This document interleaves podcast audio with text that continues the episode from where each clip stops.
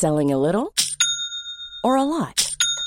Shopify helps you do your thing however you cha-ching. Shopify is the global commerce platform that helps you sell at every stage of your business. From the launch your online shop stage to the first real life store stage, all the way to the did we just hit a million orders stage. Shopify is there to help you grow. Shopify helps you turn browsers into buyers with the internet's best converting checkout.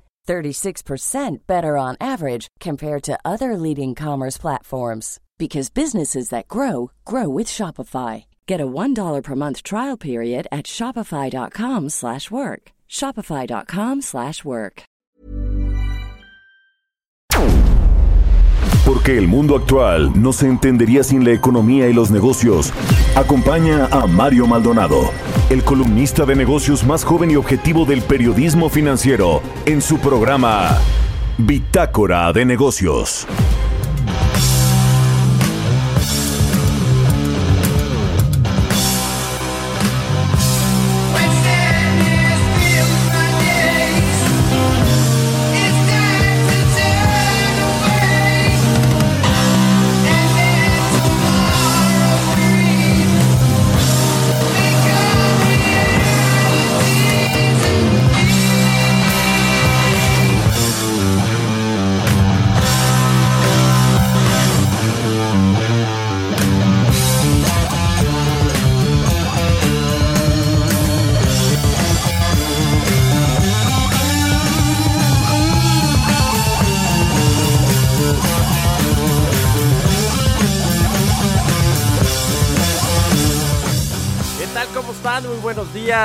Bienvenidos a Bitácora de Negocios, yo soy Mario Maldonado y me da muchísimo gusto saludarlos en este martes 5 de enero del 2021.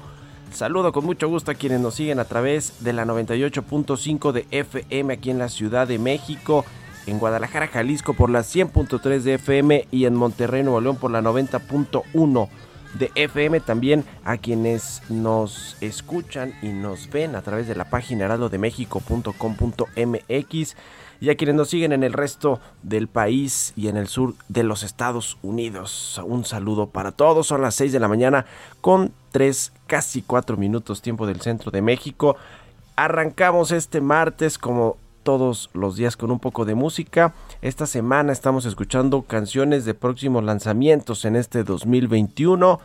Esta canción es de Black Sabbath, se llama Tomorrow's Dream, es de su álbum eh, publicado de forma original en el 1972, pero es el volumen 4 de este álbum que se va a lanzar el 12 de febrero. Se va a lanzar una edición remasterizada en formatos de 4 CDs y 5 LPs. Así que bueno, pues Black Sabbath, esta eh, pues banda de rock con esta canción Tomorrow's Dream. Bueno, vamos a escucharla a lo largo del programa y vámonos con información. Hablaremos con Roberto Aguilar sobre la vacuna de AstraZeneca que recibió aprobación de la COFEPRIS ayer. Es pues una de las más importantes para México en términos de producción. Se va a envasar aquí en México de hecho. También la Secretaría de Hacienda realiza una colocación millonaria de deuda a una tasa de interés que catapulta su demanda. Fue una buena colocación. Vamos a ver eh, pues los detalles, ¿no? El diablo está en los detalles de, esta colocación, que finalmente pues es deuda, fue una colocación a 50 años, si no me equivoco. Ahorita vamos a entrarle con eso eh, a, ese tema con Roberto Aguilar. También la OPEP Plus, los productores y exportadores de petróleo negocian el nivel de producción de los próximos meses. Vamos a hablar de este tema y cómo le pega a los precios del petróleo. Platicaremos también con Ernesto Farr, el presidente del Grupo Bursamétrica, lo positivo y negativo para la economía mundial y de México en este 2021. Hablaremos con José Medina Mora, el nuevo presidente de la Confederación Patronal de la República Mexicana. Sustituyó a Gustavo de Hoyos y tomó posesión el primero de enero de este 2021. ¿Cuáles son los retos que tiene la iniciativa privada, los patrones con el nuevo gobierno? Pues son muchos, vamos a platicar y vamos a preguntarle a José Medina Mora cómo le va a hacer, pues para ahora sí entablar una buena relación con el gobierno federal. Y, platicaremos también con el doctor Abraham Veladiv, el presidente de la Comisión Nacional del Sistema de Ahorro para el Retiro, la CONSAR, dándole seguimiento un poco a lo que platicamos ayer con el presidente de la AMAFORE respecto al, eh, a la reforma que se hizo al sistema de pensiones mexicano. El, la CONSAR pues es el regulador, estuvo inmiscuido también eh, Abraham Vela en la reforma que se publicó finalmente y se comenzó a aplicar ya este 2021. Vamos a entrarle a ese tema que es de la primera importancia y cuál y cuál va a ser el seguimiento para el otro gran tema de esta reforma que es las finanzas públicas y las pensiones del sector público. Vamos a entrar a estos temas, las vacunas, el coronavirus, todo lo que está sucediendo alrededor de este eh, pues esta crisis sanitaria que no cede en muchos países donde hay ya de nueva cuenta confinamientos. Vamos a entrar a los temas, quédese aquí con nosotros. Vámonos ahora con Jesús Espinosa, quien ya tiene el resumen de las noticias más importantes para iniciar este martes 5 de enero.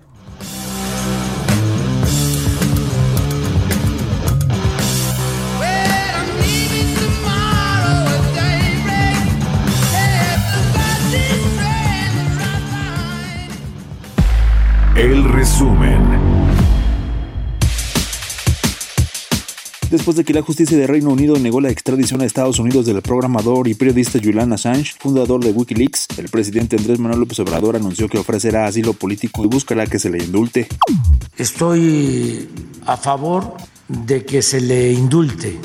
No solo eso, voy a pedirle al secretario de Relaciones Exteriores que haga los trámites correspondientes para que se solicite al gobierno del Reino Unido la posibilidad de que el señor Assange quede en libertad y que México le ofrece asilo político. El presidente también informó que durante el primer trimestre del año que inicia se recuperarán los empleos perdidos a causa de la pandemia de COVID-19 y crecerá la economía. Hugo López Gatel, subsecretario de Prevención y Promoción a la Salud, informó a través de su cuenta de Twitter que México dio su autorización a la vacuna anti-COVID de AstraZeneca. En sustitución de Graciela Márquez Colín, Tatiana Cloutier Carrillo tomó posesión este lunes como secretaria de Economía de México. En su cuenta de Twitter escribió que trabajará para el bienestar de todos los mexicanos a través del diálogo, la inclusión, la diversificación y la innovación. Comunicado, el banco BBVA estimó que la dependencia de México hacia las remesas de mexicanos residentes en el extranjero llegará a un máximo histórico al equivaler al 3.8% del PIB en 2020. Mencionó que entre los factores que explican el crecimiento de las remesas están que los migrantes mexicanos recibieron estímulos económicos por parte del gobierno de Estados Unidos. Incluida Arabia Saudita, la mayoría de los miembros de la OPEP se opusieron a aumentar la producción de petróleo nuevamente en febrero, mientras que Rusia propuso el aumento máximo de suministro permitido por el acuerdo del grupo. Bitácora de negocios en El Heraldo Radio. El editorial.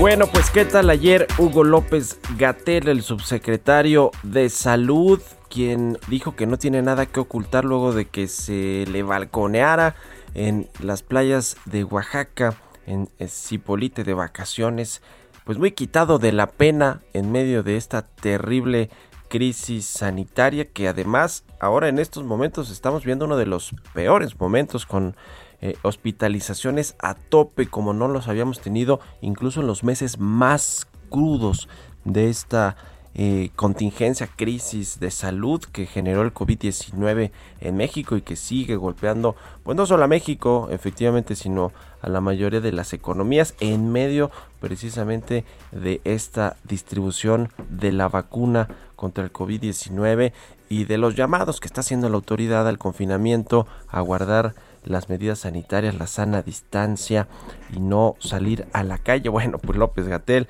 se dejó ver en las playas de Oaxaca, quitado de la pena, quitado también del cubrebocas, en una mesa, en el avión, donde también se le captó, en el avión de Aeroméxico que lo llevó a Oaxaca. Y bueno, pues ahí sí las cosas. Y ayer, pues finalmente el presidente López Obrador en la conferencia matutina le pidió que explicara porque pues se había ido de vacaciones. Eh, lo único que dijo en su descargo es que pues había trabajado mucho, que había sido un funcionario que había estado o que sigue estando al frente de esta vocería de la crisis del COVID-19 y que bueno, pues lo que explicó ya terminada la conferencia ahí a los reporteros en Palacio Nacional, la conferencia de las 7 de la noche, pues fue que eh, él no tiene nada que ocultar, que sí se fue a la costa de Oaxaca, a la región de Pochutla, fue a visitar familiares muy cercanos, a personas amigas y que pues se argumentó que no traía cubrebocas porque estaba comiendo en un restaurante allá en las playas de Cipolite tomando los alimentos junto con la familia. Y bueno, de lo del avión, de por qué no traía el cubrebocas en el avión, pues ahí sí no explicó nada. En fin, Hugo López Gatel, Hugo López Gatel, que quién sabe cómo lo va a juzgar, no solo la historia, sino pues en términos legales los otros gobiernos que vengan por su pésima gestión al frente del COVID-19 en México. ¿Usted qué opina? Escríbeme a mi cuenta de Twitter, arroba Mario Mal, a la cuenta arroba Heraldo de México, 6 con 12. Vamos con Roberto Aguilar. Economía y mercados. Roberto Aguilar ya está aquí en la cabina del Heraldo Radio. ¿Cómo estás, mi querido Robert? Muy sonriente hoy, buenos días. ¿Qué tal, Mario? ¿Cómo estás? Muy buenos días. Me da mucho gusto saludarte a ti y a todos nuestros amigos. Bueno, pues esperando a los Reyes Magos, ¿cómo no va a ser? Sí, caray, eh, ¿verdad? por lo menos de esperanza, ¿no? Mira, fíjate que te comento que los mercados bursátiles de Estados Unidos bajaron desde sus niveles históricos en el primer día de negociaciones del año, porque el apetito por el riesgo disminuyó ante las elecciones senatoriales en Georgia por un persistente aumento de los casos del coronavirus. De hecho, los tres principales índices bajaron a mínimos de dos semanas tras tocar sus máximos históricos, por ejemplo, el Dow y el S&P 500, que habrían prolongado el repunte de 2020, impulsados por el estímulo monetario y el inicio de la vacunación. Y es que, fíjate que ayer habíamos comentado que estaban arañando los 85 millones, bueno, pues ahora, ahora estamos actualizando, ya lo sobrepasaron, Mario, 85.2 millones de personas pues han resultado contagiadas con el nuevo virus y eh, el número de decesos desafortunadamente se acerca cada vez más rápido a los 2 millones. Y bueno, ayer también fíjate que el presidente utilizó una gráfica durante la, durante la mañanera para hablar acerca de, pues, eh, una gráfica de Bloomberg, por cierto, para hablar acerca de la evolución de eh, la aplicación de la vacuna en el mundo. Destacó que México se encuentra en el lugar número 13, de acuerdo con estos indicadores. Y bueno, pues lo que te podría decir es que ya hay un poquito más de 13 millones de vacunas aplicadas en todo el mundo.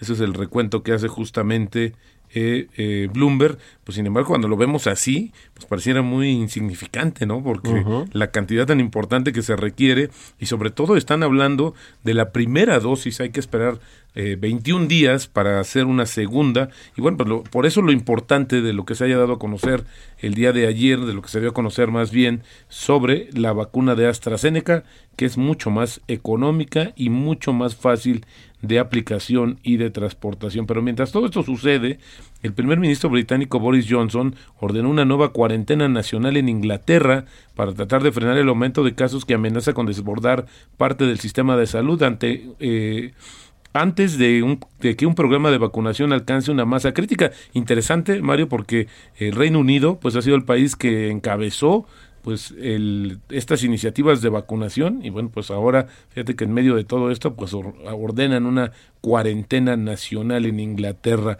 Interesante también porque ayer en el tema de la vacuna es que los gobernadores de Nueva York y Florida intentaron acelerar el despliegue más lento, más lento de lo esperado de las vacunas, advirtiendo a los hospitales que van a reducir las asignaciones futuras a aquellos que no lo dispensen con la suficiente rapidez. En Nueva York, de hecho, los hospitales deben administrar las vacunas en el plazo de una semana después de recibirlas o van a enfrentar una multa y la pérdida de futuros suministros. Eso lo dijo ayer justamente el gobernador del estado de Nueva York, horas antes de anunciar el primer caso conocido en el estado de una nueva variante de coronavirus que es más infecciosa, que se detectó por primera vez en Gran Bretaña y esta ya se documentó en Florida, Colorado y California, como si le faltara algo más a Estados Unidos, que como pues mantiene el primer lugar en el número de infecciones a nivel global, ya pegándole a los 21 millones de casos.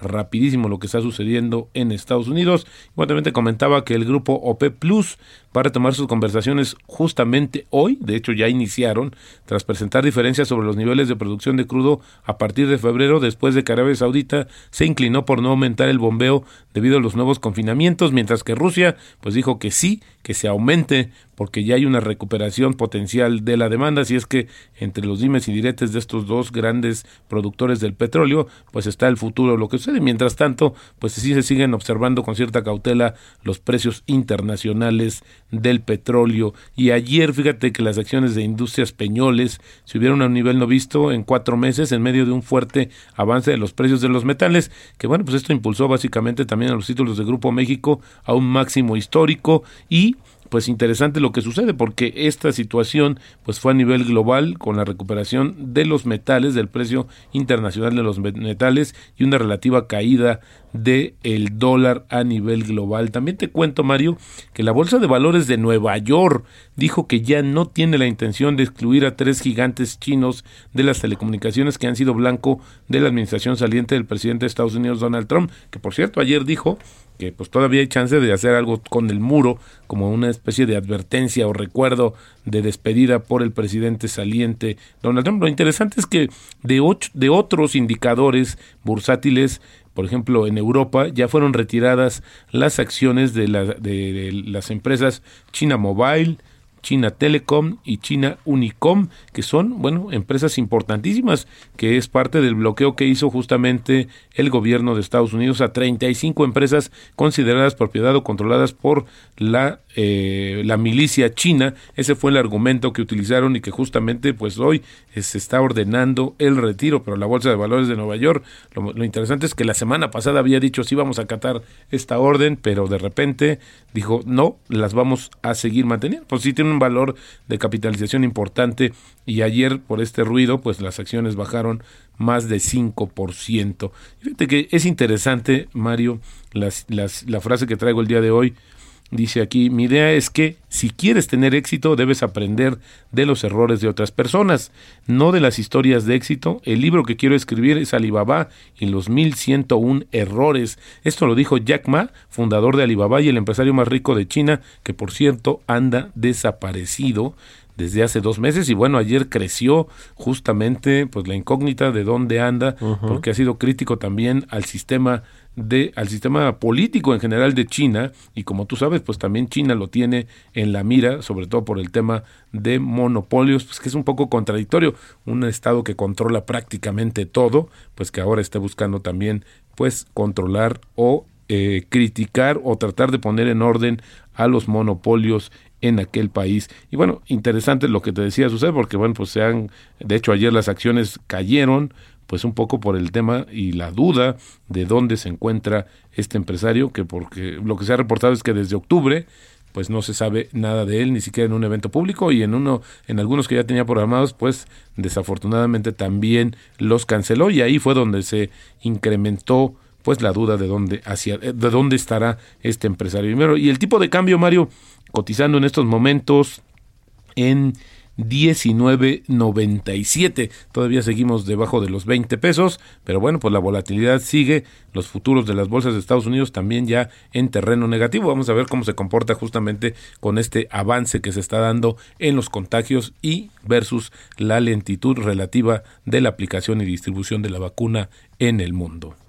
Pues ya lo veremos. Ayer por lo pronto López Gatel dijo que la de Cancino todavía no estaba aprobada por la COFEPRIS. Se equivocó. Se equivocó. ¿verdad? Primero mandó un tuit diciendo lo tuvo que revertir y luego pues ya anunció que justamente la de AstraZeneca que eso pues abre mucha esperanza. Ahora hay que esperar que eso se acelere en México y que realmente tengamos un abasto suficiente para acelerar la vacunación a nivel nacional. Muy bien, gracias Robert. Al contrario, muy buenos días. Roberto Aguilar, síganlo en Twitter, Roberto AH6 con 20. Radar Económico.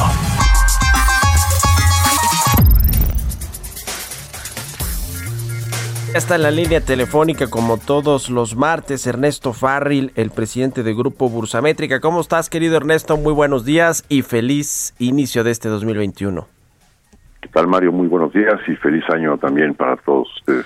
Pues los cisnes negros y cisnes blancos para el 2021, lo positivo y negativo para la economía mundial y la de México también en este año. Así es. Nicolás Taleb, el autor de la teoría de los cisnes negros, no distingue el tipo de impacto que puede tener un cisne negro, es decir, que si es un impacto positivo o es un impacto negativo, todos los denomina cisnes negros. Son eventos impredecibles y eh, de gran impacto, ¿no? Si, si aparecen, eh, tienen un impacto global. Bueno, pues aquí lo que hacemos cada año desde el 2000, eh, creo que desde el 2008 por ahí, es que pues eh, ponemos cuáles son las principales sorpresas positivas, vamos a llamarlo así, cuáles pueden ser las sorpresas negativas. En realidad, eh, cisne negro pues es, es contrasentido, ¿no? Sí, sí, son, sí. Se supone que son impredecibles, pero ahí, ahí te van las sor- sorpresas A ver. agradables o desagradables que vemos para el 2021. Empezamos por las, las negativas, ¿no? Eh, uno, imagínense un eh, evento de este masivo, ¿no? A nivel global, debido al cambio climático que podría provocar, por ejemplo, huracanes de alto poder destructivo en todo el mundo o incendios eh, de, también descontrolados y eh, bueno, pues todo eso podría afectar distintas regiones en, la economía global y afectar la actividad económica. Segundo, imag- imaginemos que surge otra pandemia de otro virus a través del ganado, por ejemplo, que se transmite rápidamente a nivel global y cuyo, cuya genética es muy compleja y difícil de descifrar. No estamos exentos de que vuelva a aparecer otra otra cosa como el COVID, ¿no? Ujú, sí. Tercero, supongamos que China decide intensificar significativamente la guerra comercial contra Estados Unidos y contra el mundo. Cuarto, cisne negro, supongamos que surge una con fuerza un fenómeno de inflación en el mundo que obliga a los bancos centrales a revertir sus políticas monetarias extremas y incluso cambiarlas hacia políticas restrictivas, generando un terremoto financiero y fuertes ajustes en, los mercados también eh, reales, ¿no? De mercados de materias primas, etcétera, que hoy están pues totalmente inflados por la inyección impresionante de medios de pago de dinero creado por los bancos centrales, ¿no? Quinto, el exceso de deuda gubernamental que se ha tenido que tomar, supongamos que pues de repente dispara el- el- las tasas de interés de los bonos soberanos de distintos países y genera una guerra de tasas de interés que a su vez tendría consecuencias muy relevantes en la actividad mundial. ¿no? Sexto, supongamos que el presidente Biden ya, ya en funciones decide incrementar significativamente los impuestos a las empresas grandes y a los ricos, cosa que prometió en la campaña, pero se le pasa la mano y genera pues un impacto recesivo global. Séptimo, ya son este cisnes negros nacionales. En México la pandemia se sale totalmente de control durante estos meses del primer trimestre. Se tiene que adoptar una política eh, estricta de confinamiento que paraliza fuertemente la actividad económica. Octavo, una serie de desastres naturales afectan la actividad económica en diversas regiones Sí. del país.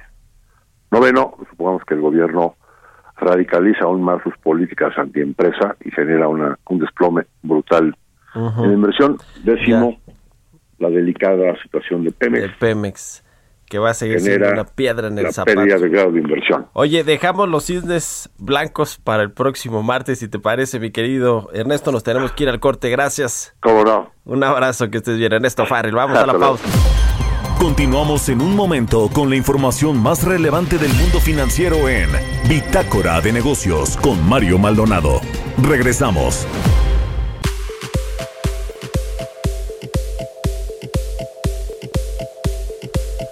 Ya estamos de regreso aquí en Bitácora de Negocios. Son las 6 de la mañana con 30 minutos, tiempo del centro de México. Déjeme platicarle que los consejos de administración y vigilancia de la cooperativa Cruz Azul, esta cooperativa en problemadísima por los malos manejos de sus directivos, exdirectivos algunos o algunos incluso pues casi casi fugados, ¿no? Como Billy Álvarez, que encabezó la cooperativa Cruz Azul y el equipo de fútbol por muchos años y bueno, pues le sobrevinieron todos estos escándalos financieros. Bueno, pues los consejos de administración y vigilancia de la cooperativa encabezados ahora por José Antonio Marín y Víctor Manuel Velázquez, retomaron este lunes el control operativo y administrativo de la planta ubicada en Lagunas, Oaxaca. El control de las instalaciones se realizó de manera pacífica luego de que el pasado 18 de octubre, cuando por primera vez se intentó ejecutar la orden de un juez para retomar esta fábrica, los consejos fueron recibidos con violencia por un grupo de choque, lo que causó la muerte del socio Oliverio Guerrero. Estas acciones aún son investigadas por la Fiscalía de Oaxaca para deslindar responsabilidades, así que bueno, pues la nota es que finalmente el Consejo de Administración y Vigilancia de la cooperativa que le decía es ahora encabezado por José Antonio Marín y Víctor Manuel Velázquez tomaron el control operativo y administrativo de la planta ubicada en Lagunas, Oaxaca sigue el pleito ahí por la cooperativa Cruz Azul, pero parece que ya finalmente eh, José Antonio Marín y Víctor Manuel Velázquez, quienes están, le decía, al frente de estos consejos de administración y vigilancia, pues ya están tomando los activos de esta cooperativa. Vamos a seguir con el tema en los próximos días y aquí le estaremos informando lo que sucede con esta pues cooperativa de las pocas que existe y que funciona todavía en México y que bueno pues no ha estado para nada exenta de escándalos. Vamos a otra cosa, 6 con 32 minutos. Entrevista.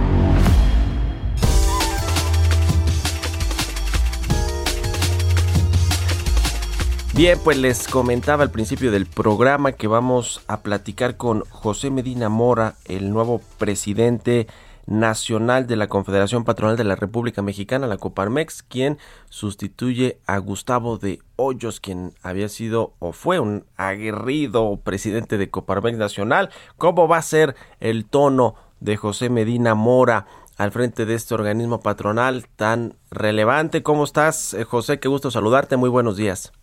Muy buenos días, Mario. Qué gusto saludarte a toda tu audiencia. Gracias. ¿Cómo va a ser el tono de José Medina Mora al frente de la Coparmex? Digo, no por comparar lo que hizo Gustavo de Hoyos, cada, cada quien tiene sus liderazgos y sus formas de, de, de, proceder al frente de un organismo representativo como es la Coparmex, pero sí quiero preguntarte cuál va a ser la estrategia de José Medina Mora en términos del mensaje eh, político, que en muchos sentidos los organismos gremiales pues es, es, es algo de lo que tienen que hacer.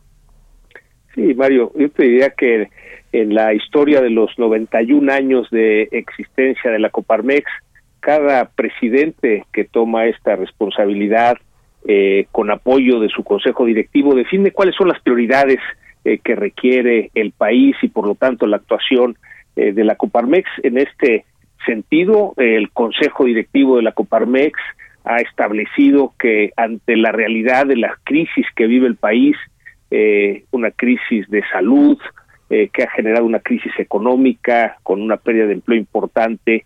Es tiempo de buscar el diálogo y los consensos con las autoridades en la eh, realidad de que para enfrentar estos desafíos necesitamos colaborar con las autoridades y encontrar las soluciones que requiere el país.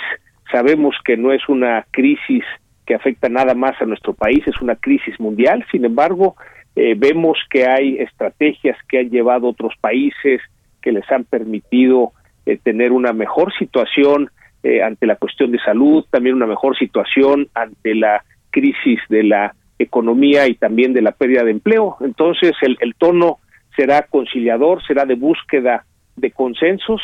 desde luego, Mario, en ese sentido, tanto reconoceremos los aciertos del gobierno como también señalaremos aquellas cuestiones que pensamos que no van en el sentido que requiere el país, siempre con, con respeto y siempre con propuestas, Mario. ¿Cuáles son los dos principales objetivos que tiene José Medina Mora como nuevo presidente de la Coparmex Nacional? En el corto plazo, yo te diría, en este 2021, ¿qué es lo que tú tienes firme y claro que quieres obtener eh, como presidente de Coparmex este 2021? Sí, yo te diría, Mario, que tenemos un plan para los primeros 100 días que contempla, desde luego, hacia adentro de la Confederación, un fortalecimiento de los centros empresariales, centros patronales, delegaciones y representaciones que tenemos en Coparmex a nivel nacional, Eh, como sabes, estamos presentes en 100 ciudades de la República y eh, uno de los objetivos es precisamente fortalecer esta confederación hacia adentro, el tener eh, más servicios para los socios, el tener más socios, el tener este crecimiento que se requiere y desde luego tomar los temas nacionales y llevarlos a lo local, así como tomar esos temas locales y llevarlos a lo nacional. Eh, por otro lado, el objetivo hacia afuera, eh, eh, Mario, es de unidad, es ante la realidad que vivimos en el país, son tiempos de unidad, los mexicanos tenemos que concentrarnos en aquello que coincidirnos en lugar de concentrarnos en esas diferencias. Entonces, ese será el trabajo, el ofrecimiento hacia el gobierno de tener este diálogo y la participación para de manera conjunta encontrar las soluciones a estos desafíos que tenemos como país. Y esa es la eh, cuestión, digamos, en el corto plazo. Desde luego, eh, atenderemos dos temas importantes que están pendientes.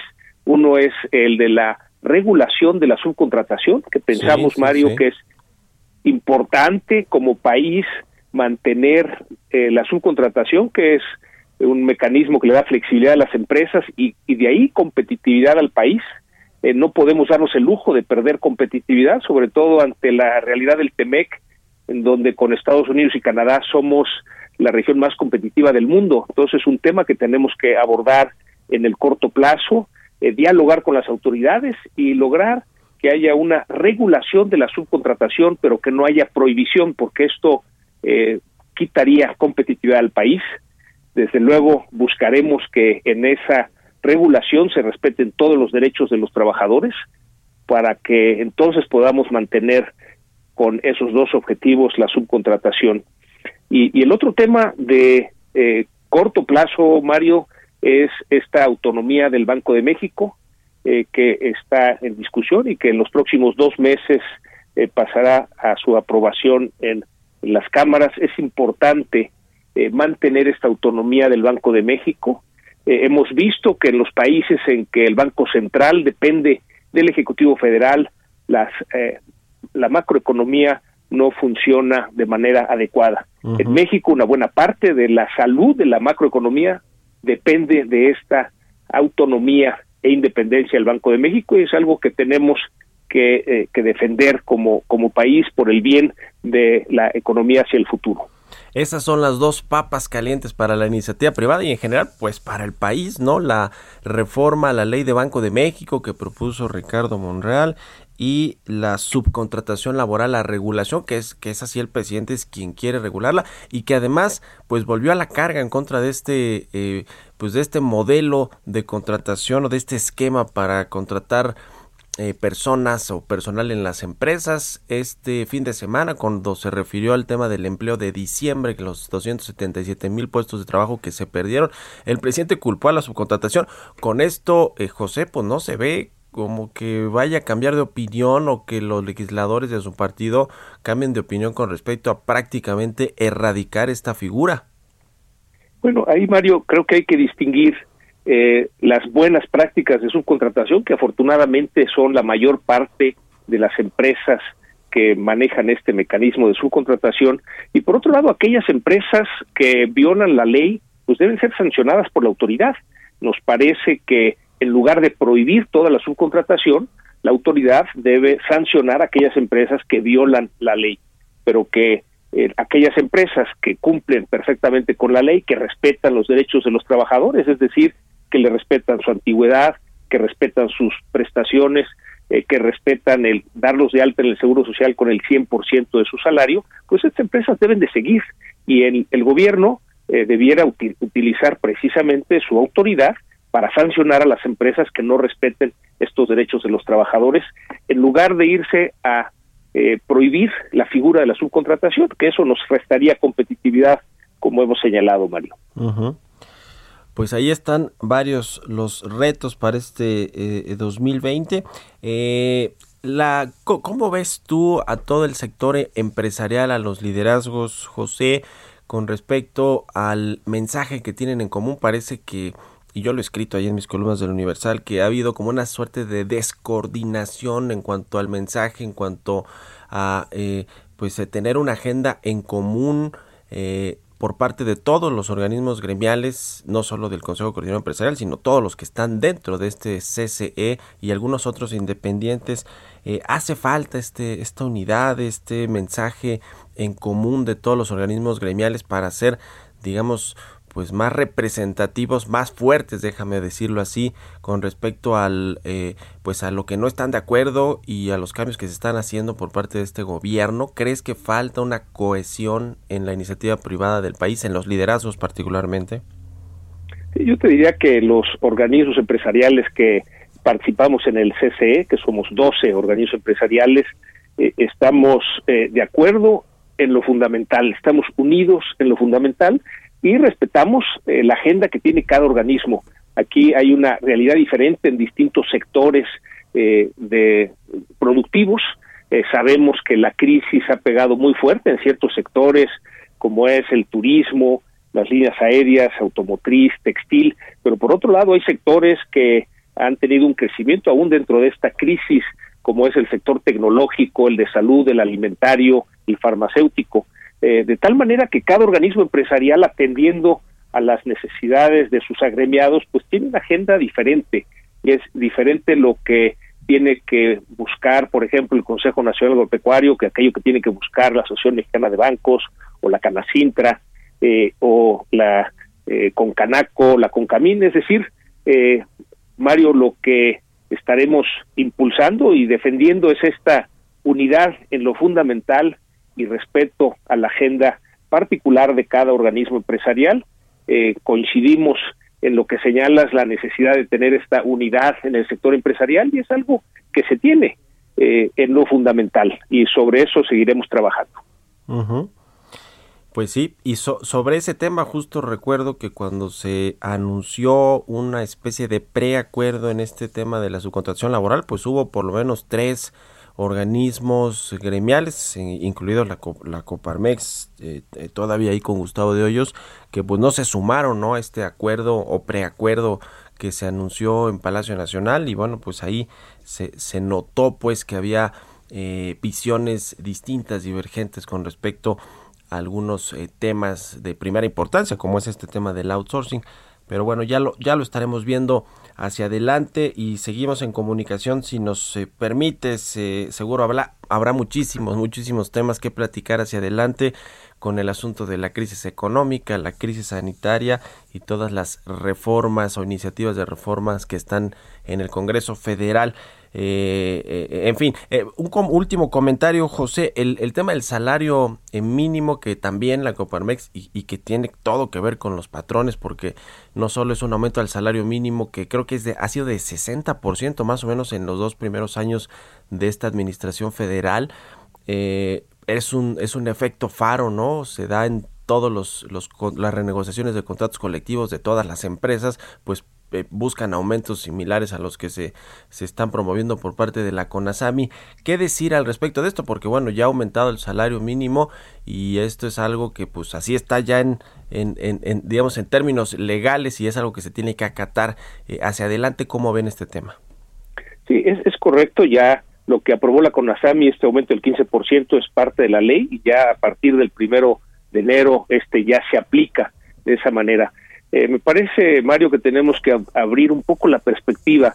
Por un lado, recordar que el salario mínimo en el pasado era utilizado para pagos de servicios, de multas, de créditos hipotecarios, y esto generaba que cada que aumentaba el salario mínimo se le afectaba también estos pagos a los trabajadores, con lo cual se revertía eh, este beneficio del aumento del salario mínimo. Entonces, lo primero que nos propusimos en Coparmex fue desindexar el, salario mínimo. Una vez que se logró, impulsamos el que se subiera el salario mínimo y esto en la administración anterior eh, no se logró eh, que el gobierno apoyara el aumento del salario mínimo y fue esta una primera coincidencia con el gobierno del presidente Andrés Manuel López Obrador la necesidad de subir el salario mínimo.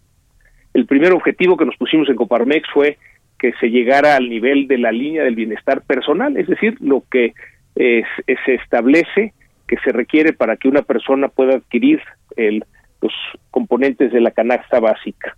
Nuestro objetivo en Coparmex es que se llegue al nivel de la línea del bienestar familiar. Y para esto nos hace falta todavía un tramo. Y lo que eh, nos parece es que tenemos que ver esto a largo plazo, es decir, ir subiendo cada año este salario mínimo para lograr esa línea del bienestar familiar. eh, lo que cuidamos este año es que ante la crisis económica, más de un millón de empresas, sobre todo eh, micro y pequeñas, han desaparecido y que este eh, aumento en el salario mínimo que afecta sobre todo a las eh, micro y pequeñas empresas no causara una eh, mayor pérdida de empresas, un mayor cierre de empresas. Y por eso habíamos estimado que lo adecuado sería un 10%, pero teniendo como meta llegar a la línea del bienestar familiar. Eh, entonces es, es un tema que seguiremos trabajando porque todavía estamos lejos de llegar a ese nivel, Mario. Ya.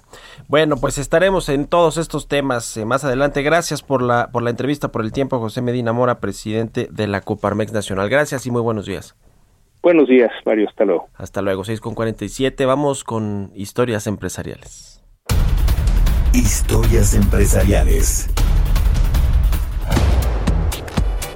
Porque hablando de prestaciones laborales y de sindicatos, los trabajadores de Google formaron un sindicato, se unieron para crear este organismo, esta organización. Aseguran que la medida servirá para que los trabajadores tengan una voz significativa en las decisiones de la compañía. Giovanna Torres nos cuenta. thank you Unos 226 empleados de Google y otras compañías propiedad de Alphabet anunciaron la creación de un sindicato que estará afiliado a los trabajadores de la comunicación más grande de Estados Unidos, la CWA. El gremio denominado Alphabet Workers Union servirá como una estructura que garantiza que los trabajadores de Google puedan impulsar activamente cambios reales en la empresa, además de abordar problemas como la disparidad salarial, las represalias y los controvertidos contratos gubernamentales. El sindicato representa una pequeña minoría de los 260 mil empleados y contratistas de la empresa. Sin embargo, a diferencia de los sindicatos tradicionales, el nuevo grupo no solo negocia negociará contratos, sino que abogará por un entorno laboral más justo y sus miembros tendrán el pago de cuotas, elegirán una junta directiva y representantes permanentes. La CWA, que representa a trabajadores en las áreas de telecomunicaciones y medios de prensa tradicionales y digitales, es una de las mayores organizaciones gremiales de Estados Unidos, con más de 700 mil miembros. En años recientes, los empleados de firmas como Amazon, Salesforce y Pinterest y otras del universo digital se han movilizado en torno a asuntos como la diversidad, la discriminación en las remuneraciones y el acoso sexual. Según un informe de los contratistas de Google, se han quejado durante mucho tiempo de su trato desigual en comparación con el personal de tiempo completo. Esto pese a que constituyen la mayoría de la fuerza laboral de Google. No obstante, generalmente carecen de los beneficios de los empleados asalariados. Aunque vale la pena señalar que en 2019 aproximadamente 80 contratistas de Google en Pittsburgh votaron para unirse al sindicato United Steel Para Bitácora de Negocios, Giovanna Torres. Bitácora de Negocios.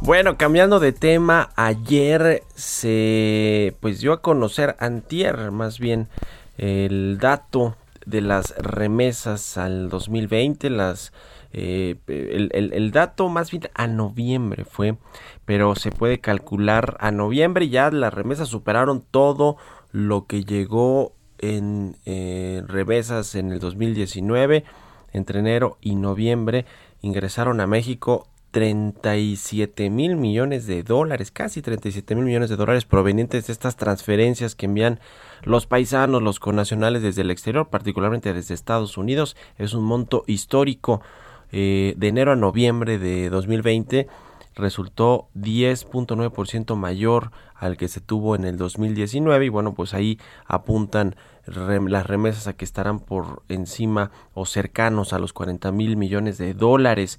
Es muchísimo dinero este eh, que mandan los paisanos y que se inyecta a la economía finalmente, a la economía de por lo menos 10 millones de familias mexicanas y el presidente López Obrador pues ahora sí que hace caravana con sombrero ajeno porque se eh, vanagloria de esta eh, llegada histórica récord de remesas a México cuando más bien pues no tiene nada que ver con la política que se ejecuta aquí en México, la política económica o migratoria, más bien al revés, ¿no? Es de los paisanos que salen a buscar otras oportunidades a otros países y después pues hacen este envío de remesas a sus familias acá en México.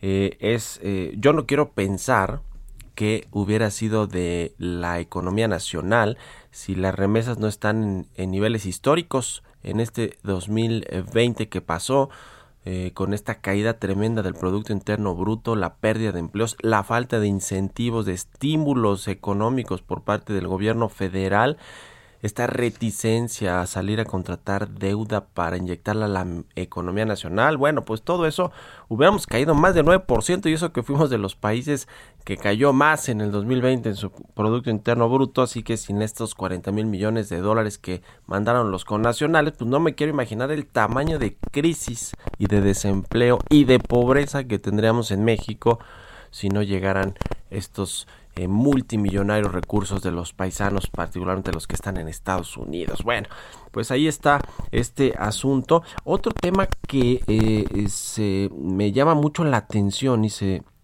se dio a conocer también en estos eh, días es la cartera de crédito vigente de la banca comercial en México que fíjese nada más pasó del 8.8% que teníamos en abril es decir cuando inició la pandemia, la crisis del COVID-19, pues se eh, cayó hasta la mitad, a 4.2% en noviembre.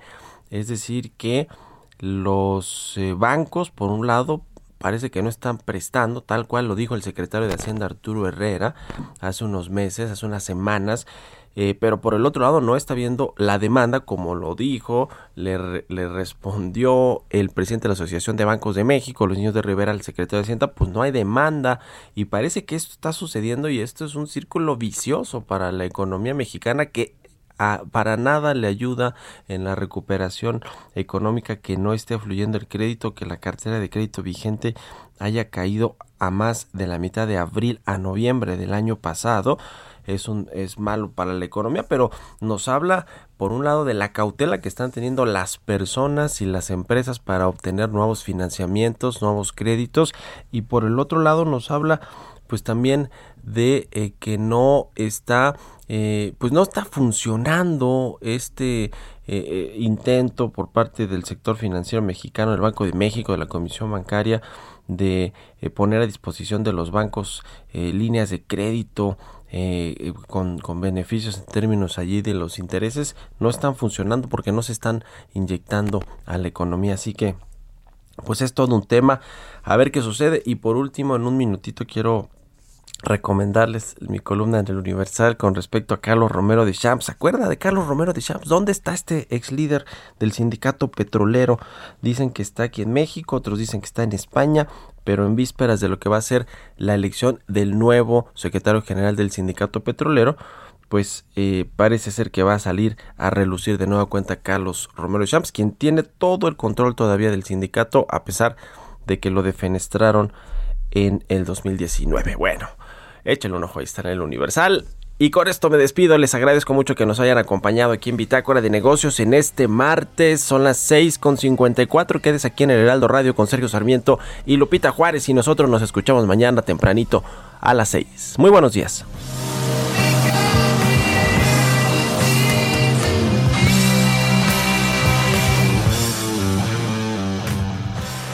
Esto fue Bitácora de Negocios con Mario Maldonado, donde la H suena y ahora también se escucha una estación de Heraldo Media Group. Ever catch yourself eating the same flavorless dinner three days in a row? Dreaming of something better? Well, HelloFresh is your guilt-free dream come true, baby. It's me, Kiki Palmer. Let's wake up those taste buds with hot, juicy pecan-crusted chicken or garlic butter shrimp scampi. Mm. Hello Fresh. Stop dreaming of all the delicious possibilities and dig in at HelloFresh.com. Let's get this dinner party started.